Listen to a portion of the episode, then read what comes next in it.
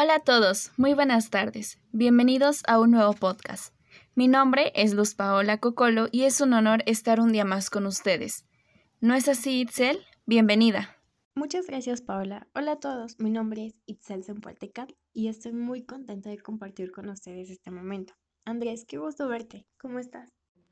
Hola, estoy feliz de aquí estar con ustedes. Mi nombre es Andrés y estoy muy emocionado por el tema del que les vamos a compartir en unos segundos. Espero que estén listos. Claro, estoy más que lista para comenzar. El día de hoy hablaremos de un tema fabuloso relacionado a la biología y que ayudará a varios estudiantes a realizar sus tareas. Así es, y el tema del que hoy les vamos a hablar no es nada más y nada menos que las categorías taxonómicas.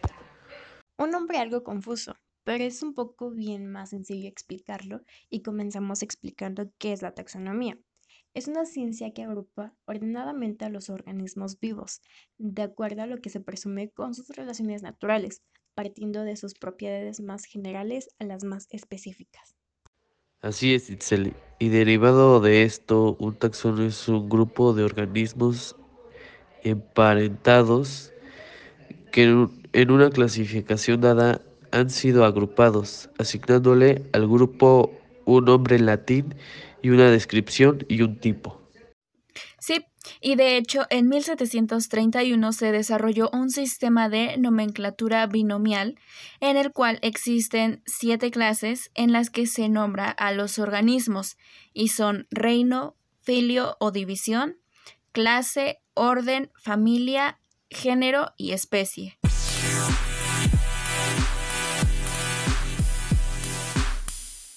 Comencemos con el dominio. Es la categoría taxonómica más amplia en la cual se clasifican los seres vivos conocidos.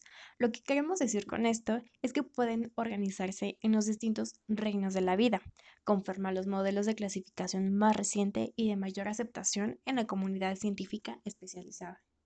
Continuando con lo que dice mi compañera Itzel, el siguiente grupo es el reino y es una de las grandes subdivisiones en que se consideran distribuidos los seres vivos, por razones de sus características comunes.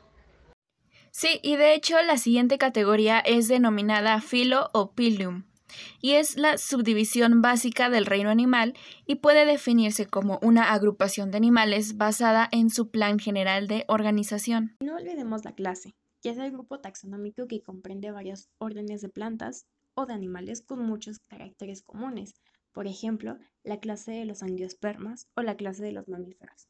Lo que hemos podido aprender hasta este punto, las categorías taxonómicas nos permiten saber y entender cómo se encuentran divididos los distintos seres vivos existentes y a qué categoría pertenece cada uno de ellos, y dentro de ello conocer a sí mismo las características y entender el por qué pertenecen a cada categoría anteriormente mencionadas hasta el momento.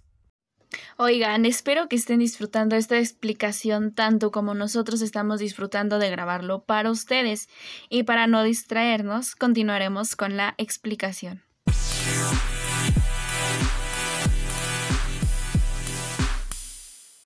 Así es, Paula, continuemos con la orden es la categoría taxonómica que se ubica entre la clase y la familia, en la cual se establecerán los organismos en su orden. A los animales generalmente se les clasifica en amplios tipos, tales como carnívoros, herbívoros, primates, entre otros. La familia corresponde a uno de los niveles taxonómicos del sistema de clasificación creado por Linneu el padre de la taxonomía, para agrupar a los individuos y posteriormente fue revista y adoptado según los nuevos conocimientos que fueron siendo adquiridos. El género es un grupo de organismos que a su vez puede dividirse en varias especies. Existen algunos géneros que son monoespecíficos, es decir, contienen una sola especie. Y para concluir estas clases se encuentra la especie, que es un conjunto de organismos que comparten un importante número de caracteres en común, un patrimonio genético. Forman poblaciones que son infértiles y presentan aislamiento reproductivo. En esta sección hemos visto temas muy interesantes y por supuesto hemos aprendido acerca del orden, el cual clasifica a los animales herbívoros y carnívoros así como la familia que fue revisada por diferentes personas para lograr hacer todo más claro y dar a entender qué es lo que agrupa a los individuos. También vimos el género, los cuales son especies de una sola, y por último la especie, que son los que forman poblaciones infértiles.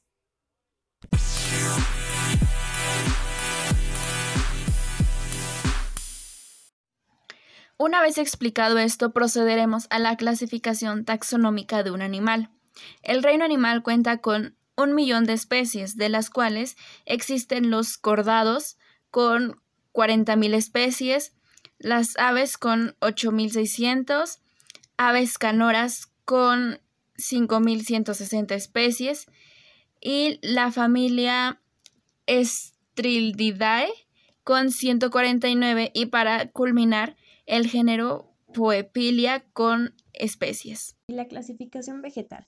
El reino de las plantas está conformado por 275.000 especies, las plantas vasculares con 250.000 especies, las plantas con flores cuentan con 235.000 especies, las rosas y relacionadas con 18.000 especies, la familia Rosaceae con 3.500 especies y el género rosa con 500 especies. Así de maravillosa es la naturaleza. Todo esto mencionado con dígitos es todo lo que vemos a nuestro alrededor y en otros países. De ahí proviene la iniciativa de cuidar la flora y la fauna del planeta. Es tan maravilloso que todo lo que es el mundo nos ofrece. Gracias a todo esto es bueno reflexionar sobre los grupos taxonómicos, ya que sin ellos no sabríamos el gran este el gran mundo, el amplio conocimiento relacionado con los animales y los seres humanos y todo tipo de ser viviente. Esto es un tema muy interesante, el cual me gusta mucho.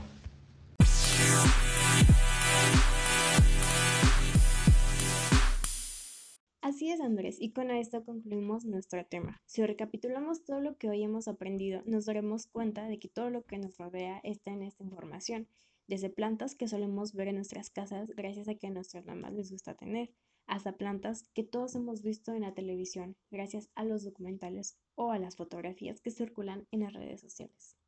Y lo mismo pasa con los animales Excel, empezando por el perro, el gato que tenemos de mascotas hasta irnos con los animales que habitan en la sabana o en la selva. Todo este tema es muy emocionante y por supuesto interesante.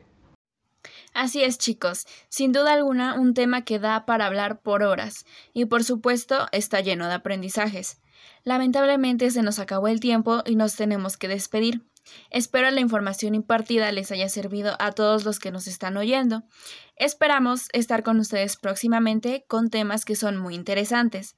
Itzel y Andrés, gracias por participar en este podcast. Gracias a ti y a ustedes por escucharnos. Me encanta hablar de este tema pues también lo estamos aprendiendo nosotros.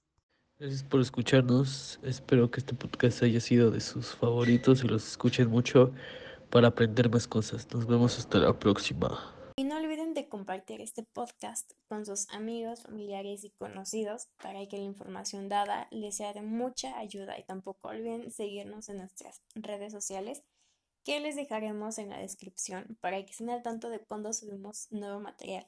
Nos escuchamos en la próxima. Bye.